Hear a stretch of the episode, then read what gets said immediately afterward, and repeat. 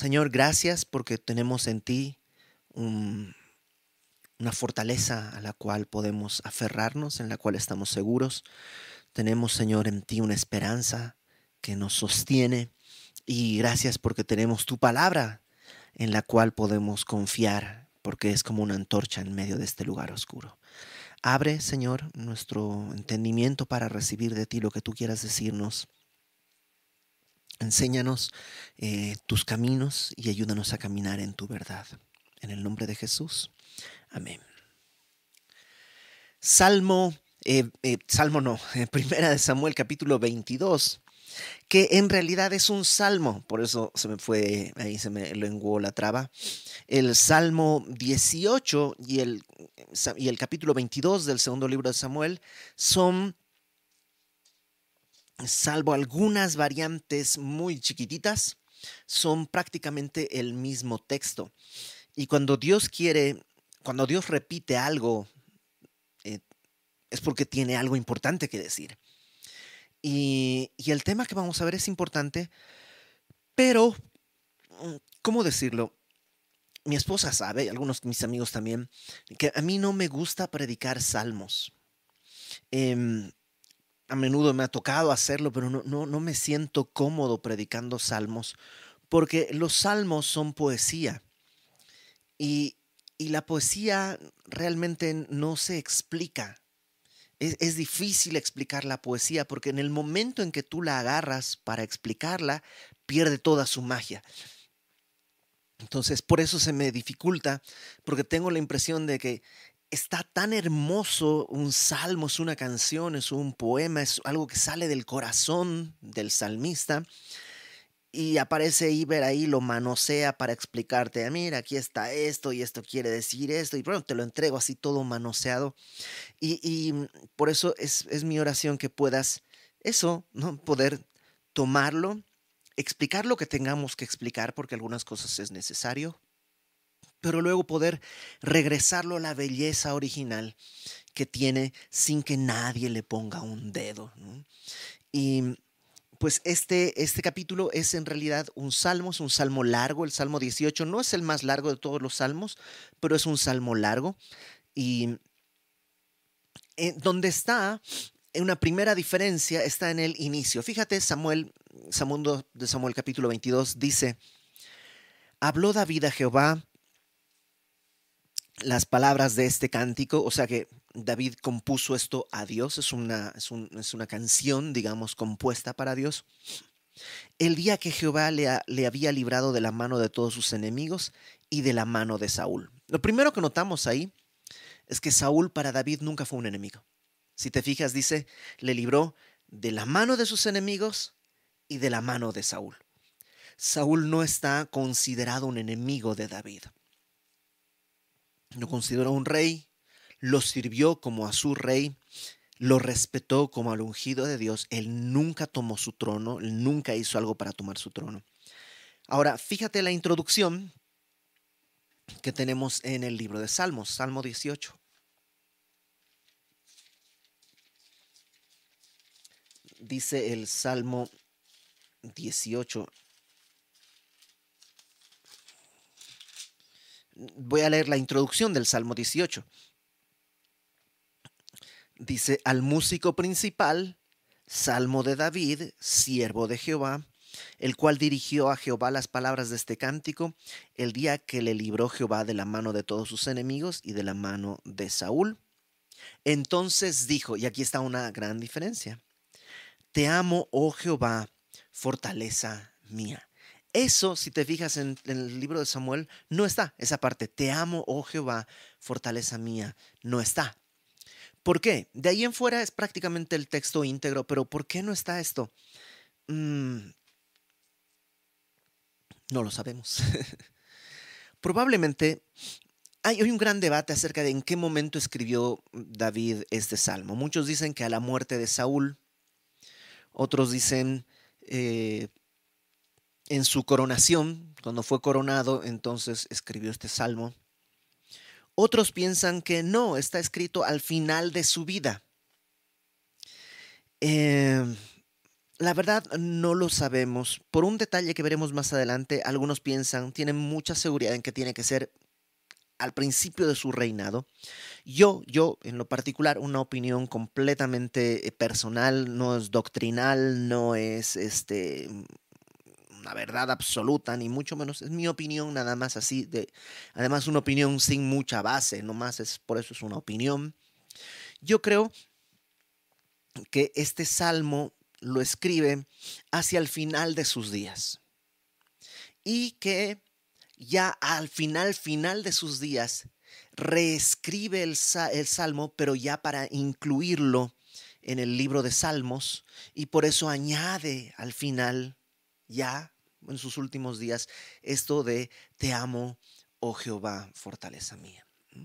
Eh, es lo que te digo, yo a mí me late, pero no hay, no tengo ningún argumento bíblico, ni arqueológico, ni etimológico para esto. Simplemente me parece que eso puede ser que él haya escrito esto en algún momento de su vida, ya ha pasado incluso la rebelión de Absalón, escribe esto, y luego copia o reescribe el salmo para incluirlo ya en el libro de salmos, eh, pero añade esta primera parte de Te amo, oh Jehová. Y te voy a ser sincero, a mí se me hace, se me hacía muy raro decirle a Dios te amo. Se me hacía muy sentimentalista. Se me hacía muy, em, no, no, sé, como que no se me hacía, no digo que era incorrecto, pero no se me hacía eh, decirle Dios te amo. Era, era como, como raro. Pero ahora que veo en el Salmo 18 que David dice, te amo, oh Jehová, te digo una cosa, se me hace muy natural. Ahora sí creo que, que me, me late decirle a Dios, te amo. David es un hombre de guerra, es un hombre que ha peleado muchas batallas, pero eso no ha endurecido su corazón en sensibilidad delante de Dios para decirle, Dios en verdad, te amo. Regresemos aquí a Samuel, eh, por favor. Dice, versículo 2, aquí comienza el Salmo. Bueno, en el capítulo 22 en este caso, ¿no? Jehová es mi roca y mi fortaleza y mi libertador. Dios mío, fortaleza mía. En él confiaré, mi escudo y el fuerte de mi salvación, mi alto refugio, Salvador mío, de violencia me libraste. Si te das cuenta, lo que está haciendo David aquí es como que tratar de describir a Dios pero en relación a su propia experiencia. Te dije que no voy a ir comentando mucho porque quiero dejarlo lo más limpio posible, pero no puedo pararme sin hacerte notar esto. David, voy a volver a leerlo. Fíjate qué tan lleno está de mí, mí, mí. David está hablando de su experiencia, lo que ha sido Dios para él. Dice, Jehová es mi roca. La palabra roca es una una peña, no es una piedrita. ¿Has visto la peña de Bernal? Es una piedra gigante. Bueno, él dice, Él es mi roca. Cuando toda la tierra tiembla, cuando todo está eh, medio, em, no sé, eh, inestable, Dios es una roca. Mi fortaleza, esto es como mi castillo donde puedo refugiarme. Y mi libertador, cuando e, el año pasado nos refugiamos en casa y hubo gente que se sintió pues como prisionera. Pero entrar en el castillo de Dios no es estar prisionero porque Él es el libertador, es estar libre dentro de su castillo, dentro de su casa. Dice el verso 3, Dios mío, fortaleza mía, eres mi fortaleza. Eh, en Él confiaré, mi escudo cuando vienen los ataques directos, Él es el que me defiende, el fuerte de mi salvación, mi alto refugio, Salvador mío, de violencia me libraste. Eso es David para él. Y te digo una cosa, eso es, eso es David, eso es Dios para David. Y eso es Dios para nosotros. El problema es que a veces no lo recordamos. Y en momentos difíciles de dolor y de angustia buscamos la roca que está más cerca. Netflix. pues esté como embotada la mente, ¿no? Así medio, medio atolondrada, ah, viendo algo, o, o Facebook o lo que sea. Y en vez de correr, fíjate qué es lo que hizo David, versículo 4. Invocaré a Jehová, quien es digno de ser alabado, y seré salvo de mis enemigos. ¿Sabes qué hizo? Invocó a Dios. Invocar es poner en la boca. Llamó, clamó a Dios yo tengo que confesar que para, a mí me cuesta, me cuesta en momentos difíciles. Mi primera reacción es tratar de resolverlo. En vez de orar a Dios, invocar a Dios, Dios, ¿qué hago? Dios, ya, ven, defiéndeme. O sea, tú eres mi roca, tú eres mi fortaleza. ¿Dónde me puedo guarecer, resguardar, sino en ti? ¿Dónde puedo subirme que cuando venga la riada no me va a llevar? En la roca se nos olvida invocar a Dios. Dice el verso 5. E, empieza a contar David un poco su experiencia, lo que vivió. Dice, me rodearon ondas de muerte, olas, estos son olas, ¿no? Está como que en una inundación te está describiendo que lo está arrastrando. Torrentes de perversidad me atemorizaron, ¿no? Riadas de... ¿Nunca has estado cuando un, río comienza a crecer. A mí me tocó estar alguna vez cerca de mi pueblo. Bueno, mi pueblo eh, hay un río que cruza cerca y es un río que tiene el agua como hasta llega está como por acá el agua cuando te paras de cabeza. O sea, realmente la cantidad de agua que cruza es, es, mínima, pero el, el, el, lecho del río es muy ancho, es muy, muy, muy ancho. Yo siempre me preguntaba, ¿y eso qué? O sea, tanto ancho de río para una cosita así. Era muy común, íbamos ahí a pasar los fines de semana cuando era niño. Pero cuando llueve en la parte norte, al norte, cuando baja el río con su fuerza, alguna vez sí nos tocó ver cómo se escucha como si fuera un tractor que arranca, suena y luego empieza a subir, a subir, a subir el agua, a subir el agua y viene con troncos, con palos, con ramas y lo que era así de agua se convierte en algo que llena todo lo ancho del río, muy fuerte y a, veces puede ser incluso trágico. Y dice, así me sentía. Yo estaba en medio de esas olas de muerte, en medio de esos torrentes de perversidad. ¿Te acuerdas cómo huía eh, David de, Saúl? Eh, ligaduras, dice el verso 6 estos son cuerdas del Seol me rodearon. Esto es como estaba atado ya al lugar de los muertos. Tendieron sobre mí lazos de muerte. ¿Te acuerdas que en el capítulo 20 del primer libro de Samuel, primera de Samuel capítulo 20, eh, versículo 3, ahorita va a aparecer en la pantalla, primera de Samuel 23, eh, dice, estoy a un paso de la muerte, David. David dice, estoy a un paso de la muerte. Fíjate al final, dice, vive Jehová y vive tu alma, que apenas hay un paso entre mí y la muerte. Se sentía así, estoy, estoy atado ya, ya soy como un pez que ya está en el anzuelo, ya me están jalando, estoy a punto de morir. Y pero, verso 6, verso 7, perdón, en mi angustia invoqué a Jehová y clamé a Dios, y fíjate esto, Él oyó mi voz desde su templo qué maravilla es que Él oye. Yo necesito recordar que Dios escucha. Pablo decía eh, que eches tus cargas en Él. Él tiene cuidado de nosotros. a, mí se me olvida que es una realidad que Dios oye necesitamos recordar que Dios en verdad oye. Versículo 7 eh, dice, Él oyó mi voz desde su templo y mi clamor llegó a sus oídos. ¿Y sabes qué hace Dios? Agárrate, porque fíjate lo que Dios hace, versículo 8.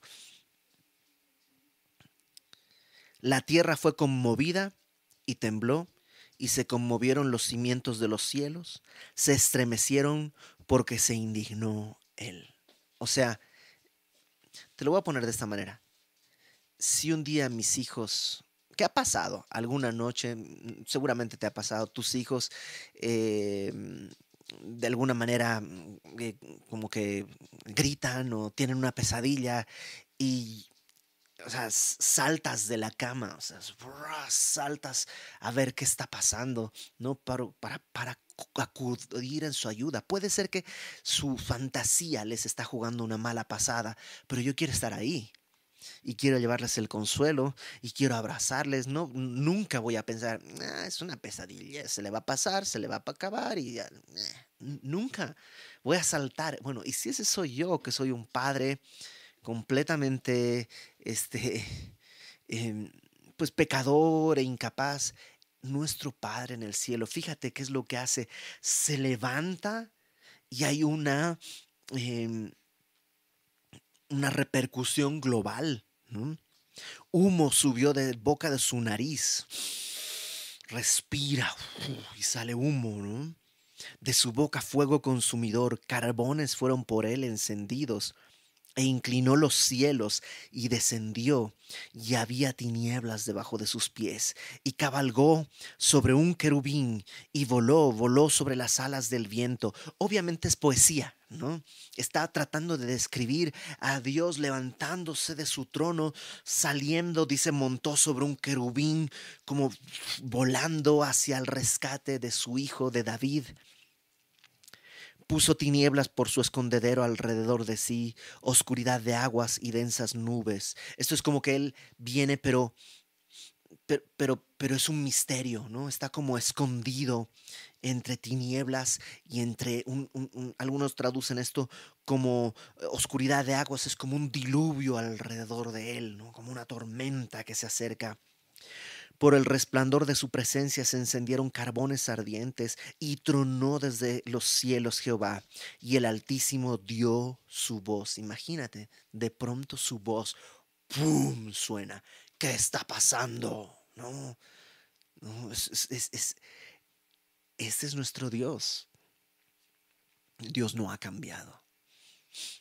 Y a veces cuando cuando clamamos a Dios, olvidamos que este es el Dios al que estamos clamando.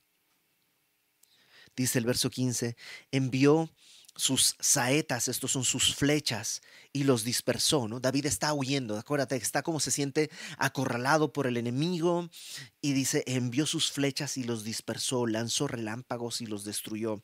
Entonces aparecieron los torrentes de las aguas y quedaron al descubierto los cimientos del mundo a la reprensión de Jehová por el soplo del aliento de su nariz. Qué, dramático es como lo pone David, ¿no? O sea, el momento en el que Dios apareció, ¡pum! salieron las aguas, como cuando el diluvio se dice se abrieron, se abrió la tierra y salieron, se podía ver el centro de la tierra y todo al soplo del aliento de su nariz. Hay una película que eh, se llama Tornado. No sé si tú la viste, es ya antigua, pero hay un momento en que están explicándole a alguien, son estos cazadores de tornados, y dicen, no, pues es un F1 es así, un F2 es así, un F3 eh, puede mover tu casa de posición, ¿no?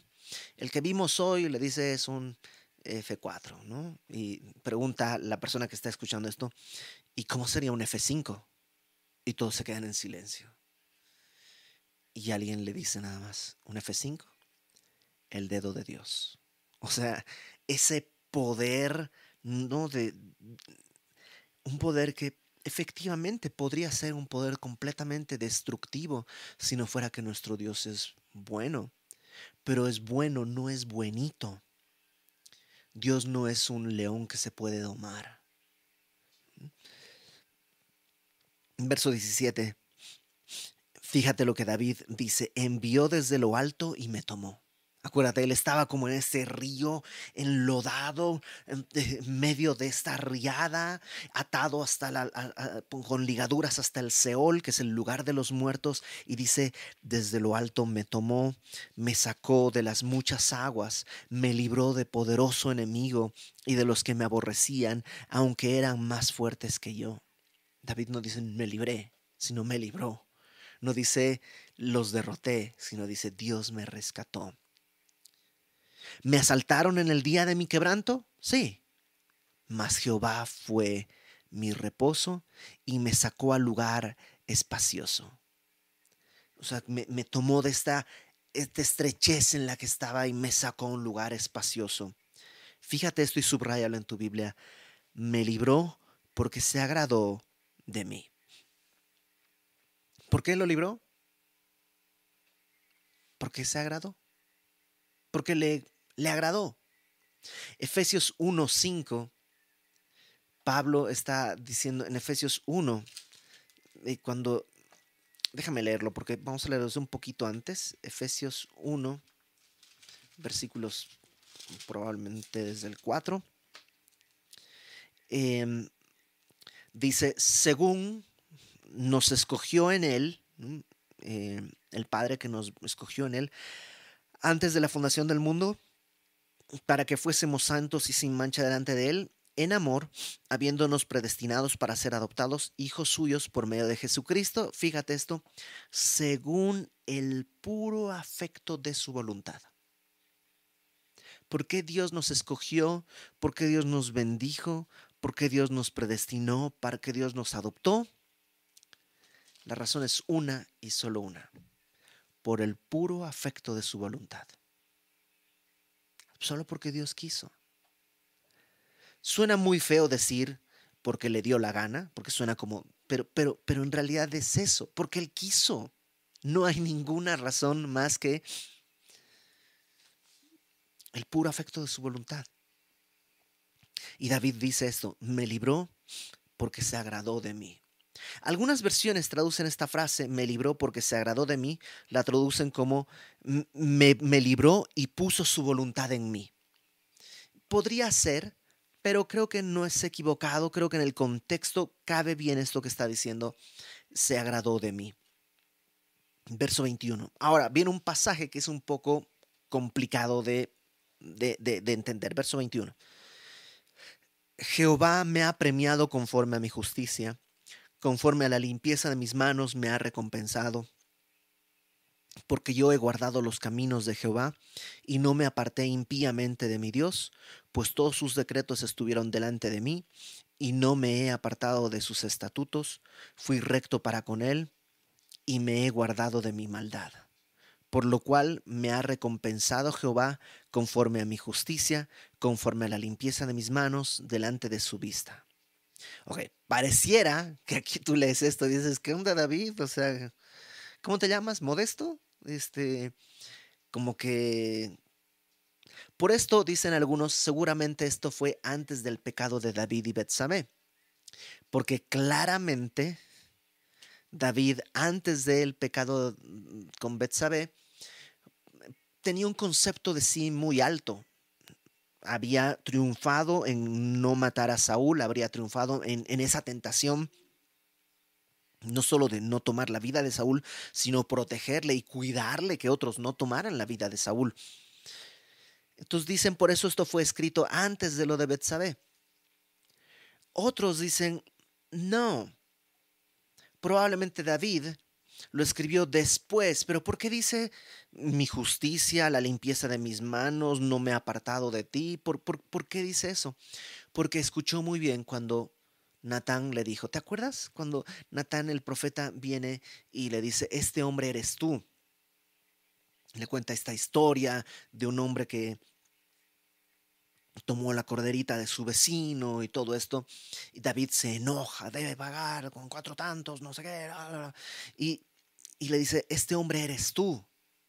Y David solamente dice, pequé contra Jehová. Punto. Y Natán lo que le dice es, Dios lo sabe y te ha perdonado. Y, y David lo creyó. David creyó que Dios lo había perdonado. Sí, David, en su justicia él no llegaría muy lejos, pero tiene que creer que lo ha perdonado. Es parte del trato de Dios con nosotros. Es lo que malamente dicen algunos, tú tienes que perdonarte a ti mismo. Yo no creo que uno tenga que perdonarse a sí mismo, porque normalmente uno actúa basado en egoísmo. Pero a veces fallamos en creer que Dios nos ha perdonado. ¿Cómo ya? ¿Así nomás? Es así, nomás porque... Ajá. Si el arrepentimiento es genuino, si yo en verdad, o sea, porque si el arrepentimiento no es genuino, si digo, ah, perdóname que te fue infiel, esposa, este, híjole, pues ojalá no vuelva a pasar, ¿no? Obviamente ahí no hubo arrepentimiento, estoy todavía bajo mi propio juicio.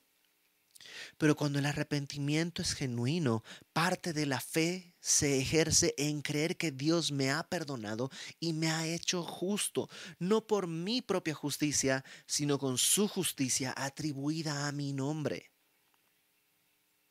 Por eso Judas, al final de la Biblia, dice Judas que Dios puede recibirnos delante de su presencia sin mancha. No dice con las manchas bien lavadas, sino sin mancha. Entonces, probablemente David esto lo escribe al final de su vida y lo que está diciendo es, esto es lo que Dios ha hecho en mí. Y yo lo creo. Lo creo porque yo lo vivo. Eh, una de las cosas que yo creo es que permanecer en la iglesia es un acto milagroso de Dios. Conozco ya muchos años mucha gente que ha llegado a la iglesia y que no se puede quedar. De hecho, mucha gente con la que yo llegué a la iglesia ya no asiste a la iglesia, ni a esta ni a ninguna otra. Amigos que yo que caminaban en Cristo antes de que yo siquiera conociera que la Biblia era la palabra de Dios, el día de hoy ya no están caminando en Cristo. Es muy común, es muy fácil desviarse. Yo creo que es un milagro. Y como tal, como milagro lo veo yo en mi vida. Y puedo decir, yo yo permanezco en la iglesia. He sido fiel en asistir a la iglesia, pero yo sé que no ha sido mi justicia, sino la justicia de Dios a través de mí. Pablo en 1 Corintios 15 lo decía así, yo he trabajado más que todos, porque la gracia de Dios no ha sido en vano para conmigo, pero no yo, sino la gracia de Dios en mí. Pero esa gracia no ha sido en vano, por tanto, he trabajado más que todos los otros apóstoles, pero no yo, sino la gracia de Dios en mí. Pero esa gracia no fue en vano. Por tanto, he trabajado más que todos los demás. Pero ojo, no yo, sino la gracia de Dios en mí. ¿Te das cuenta cómo es esta de estas cosas que Dios construye como un retruécano ahí que, que va dando vueltas y no sabes exactamente cómo explicarlo, pero sabes que es la obra de Dios? Y yo creo que David está diciendo esto. Sí, fui recto para con él. No siempre. Pero a partir de que aprendí la lección he caminado. He sido, la gracia de Dios no ha sido en vano. Por lo cual Dios me ha recompensado conforme a mi justicia. Pero sabemos que no es su propia justicia. Verso 26. Con el misericordioso te mostrarás misericordioso y recto para con el hombre íntegro. Me encanta, no dice para con el hombre recto, porque pues no hay nadie, pero sí puede ser íntegro, puede ser de una sola pieza. Limpio te mostrarás para con el limpio y rígido serás para con el perverso. Lo que está diciendo David es que tú eres justo, porque tú salvas al pueblo afligido, mas tus ojos están sobre los altivos para abatirlos. Tú eres mi lámpara, oh Jehová, mi Dios alumbrará mis tinieblas. Y me encanta esa idea. Tú eres mi lámpara, mi Dios alumbrará mis tinieblas. Es como letra para una canción. Todos hemos atravesado momentos oscuros por distintas razones. A veces son sentimentales, a veces son emocionales, a veces son físicas por motivos de salud, a veces son sociales, pero todos en algún momento hemos atravesado tinieblas y David dice, en ese tiempo de tinieblas, solo tú eres mi lámpara. Mi Dios alumbrará mis tinieblas. Me encanta esa frase. Mi Dios alumbrará mis tinieblas. Versículo 30. Contigo desbarataré ejércitos y con mi Dios asaltaré muros. O sea, no solo es lo que Dios ha hecho por mí, sino sé lo que va a pasar. Porque la guerra no ha terminado y van a seguir viniendo ejércitos y problemas y conflictos uno y otra vez, cada semana, cada día, vienen y vienen y vienen. Pero contigo desbarataré ejércitos y con mi Dios asaltaré muros. En cuanto a Dios, perfecto es su camino y acrisolada la palabra de Jehová. A ver, después de hablar de sí mismo, de lo que él ha vivido y todo esto, dice, en cuanto a Dios, pues él es perfecto. Y su palabra es acrisolada. Acrisolada quiere decir que ha pasado por el crisol. Es decir, ha sido puesta en el fuego y purificada. Acrisolada es la palabra de Jehová. Escudo es a todos los que en él esperan. ¿Te acuerdas que al principio dijo, eres mi escudo? Bueno, no solo mío, dice David, es a todos los que en Él esperan, porque ¿quién es Dios sino solo Jehová? ¿Y qué roca hay fuera de nuestro Dios? ¿A dónde voy a ir? decía Pedro. Solo tú tienes palabras de vida eterna. Su palabra es acrisolada, sus palabras, su mensaje, su consejo es verdad. ¿A qué roca voy a acudir sino a Él cuando estoy en tinieblas y en oscuridad? Dios es el que me ciñe de fuerza y quien despeja mi camino, quien hace mis pies como de siervas y me hace estar firme sobre mis alturas. ¿Has visto los en, en, los videos de cabras que están en los montes, así todos escarpados y empinados, pero ahí andan? Dice, así, aunque es imposible que yo camine por ahí, pero por ahí he caminado es imposible que yo permanezca en la iglesia, pero he permanecido. O sea, es la gracia de Dios, dice David. Quien adiestra mis manos para la batalla. Sí hay batallas, pero no depende de mí. Él es el quien me adiestra, de manera que se doble el arco de bronce con mis brazos. Mm, el arco no se hace de bronce, porque pues, es muy duro. El arco tiene que ser de madera, de algún tipo de madera, para que al tirar, pues se, doble un poco, sueltes y salga la flecha. Pero David dice, estoy usando un arco de bronce y Dios lo hace doblar. Me diste asimismo el escudo de tu salvación y tu benignidad me ha engrandecido. Me encanta esa idea también. No es, yo no me engrandezco, tu benignidad me ha engrandecido. Tú ensanchaste mis pasos debajo de mí, y mis pies no han resbalado. Perseguiré a mis enemigos y los destruiré y no los no, no volveré hasta acabarlos. Es decir, no voy a regresar, no voy a regresar hasta que termine esto.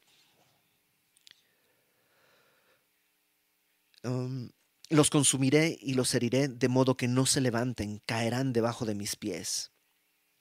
Pues me ceñiste de fuerzas para la pelea, has humillado a mis enemigos debajo de mí y has hecho que mis enemigos me vuelvan las espaldas, ¿no? que huyan, que me den la espalda y corran, para que yo deseche a los que me aborrecen.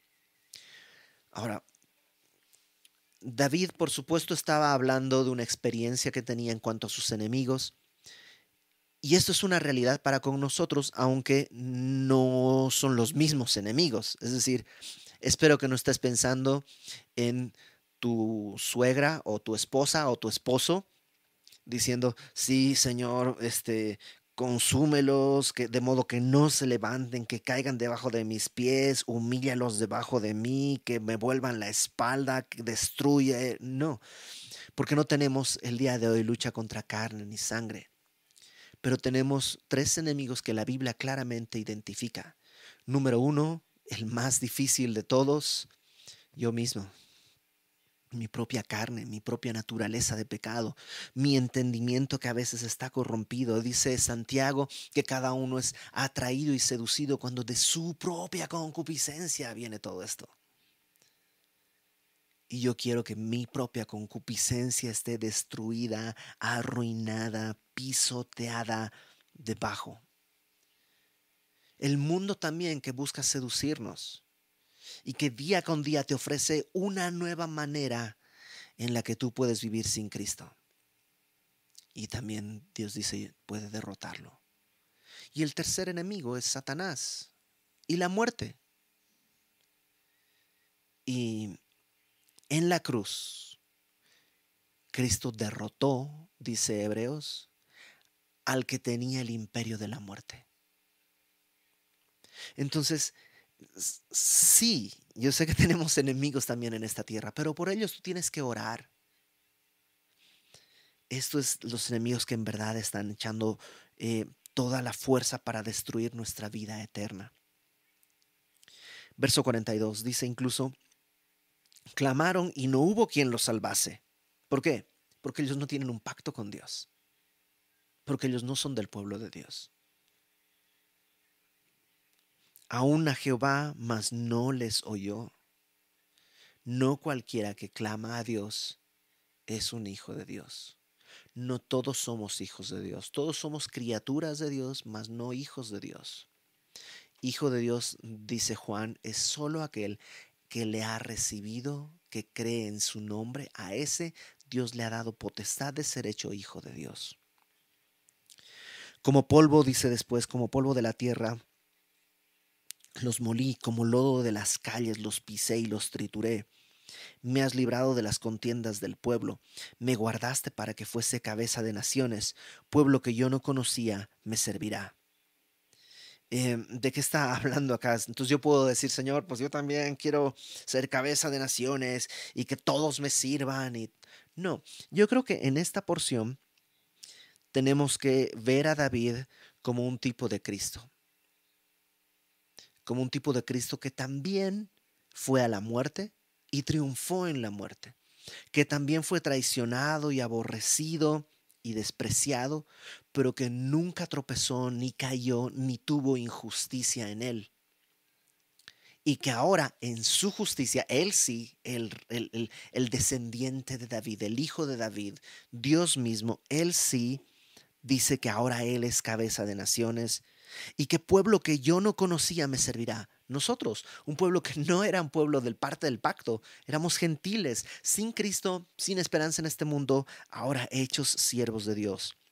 Los hijos de extraños, dice, se someterán a mí, al oír de mí, me obedecerán. Y me encanta eso. Dios dice, le voy a obedecer. Él va a hacer en mí una obra de modo que pueda obedecerle. Es mi anhelo. La cantidad de veces y momentos durante el día que me cuesta obedecer, un día se va a acabar. A los, los extraños, dice, se debilitarán y saldrán temblando de sus encierros. En cambio, eso soy yo. Los que somos de su pueblo seremos así, eh, llamados a obedecer y podremos obedecer, pero los extraños se debilitarán y saldrán temblando de sus encierros. Y me encanta el verso 47. Viva Jehová. Me encanta. o sea, si fuera mexicano David, hubiera dicho, no sé, chique de bona la bim bomba, chique de, o sea, está echando porras, ¿no? Chique de bum bombito, chique de bum bombito, Cristo, Cristo, qué bonito. O sea, es como que no se aguanta. El salmo, el salmo es así, es apasionado. Eh, viva Jehová y bendita sea mi roca y engrandecido sea el Dios de mi salvación. El Dios que, me, que venga mis agravios y sujeta pueblos debajo de mí. El que me libra de enemigos y aún me exalta sobre los que se levantan contra mí. Me libraste del varón violento, por tanto, yo te confesaré entre las naciones, oh Jehová, y cantaré a tu nombre. Y esto lo dice, Pablo lo utiliza para decirlo como si Cristo estuviera diciéndolo en Romanos. Eh, Cristo va a confesarnos, va a confesar a Dios entre las naciones. Y cuando cantamos a Cristo, Él está cantando junto con nosotros. Verso 51. Él salva gloriosamente a su rey y usa de misericordia para con su ungido a David y a su descendencia para siempre. Entonces David parece que está pensando en la promesa que Dios le había dicho. ¿Te acuerdas de tu descendencia? Levantaré un rey cuyo reino no tendrá fin. Y David dice, Él va a hacer esto para mi descendencia para siempre. Y lo que nosotros podemos ver es que Dios va a exaltar a Cristo gloriosamente para siempre. Y a nosotros nos ha dado el privilegio de que ese Dios glorioso que está siendo exaltado ese es el Dios glorioso al que podemos clamar. Qué salmo tan impresionante. Y como te digo, si es que está en la Biblia dos veces, es porque Dios quiere decirnos algo. Dios quiere decirnos, te estoy escuchando, puedes clamar a mí. Yo quiero ser, ¿te acuerdas lo que decía al principio? Yo quiero ser tu roca, tu fortaleza, tu libertador, tu Dios, tu fortaleza en el que confías, tu escudo, el fuerte de tu salvación, tu alto refugio, tu salvador. Quiero librarte de violencia. Solo invoca a Jehová. Dios quiere ser eso. Él puede ser eso. Porque entre otras cosas, día con día, todos necesitamos eso. ¿Qué te parece si oramos? Señor, gracias porque pues nosotros, Señor, necesitamos un refugio, una roca, alguien que nos sostenga, que nos fortalezca.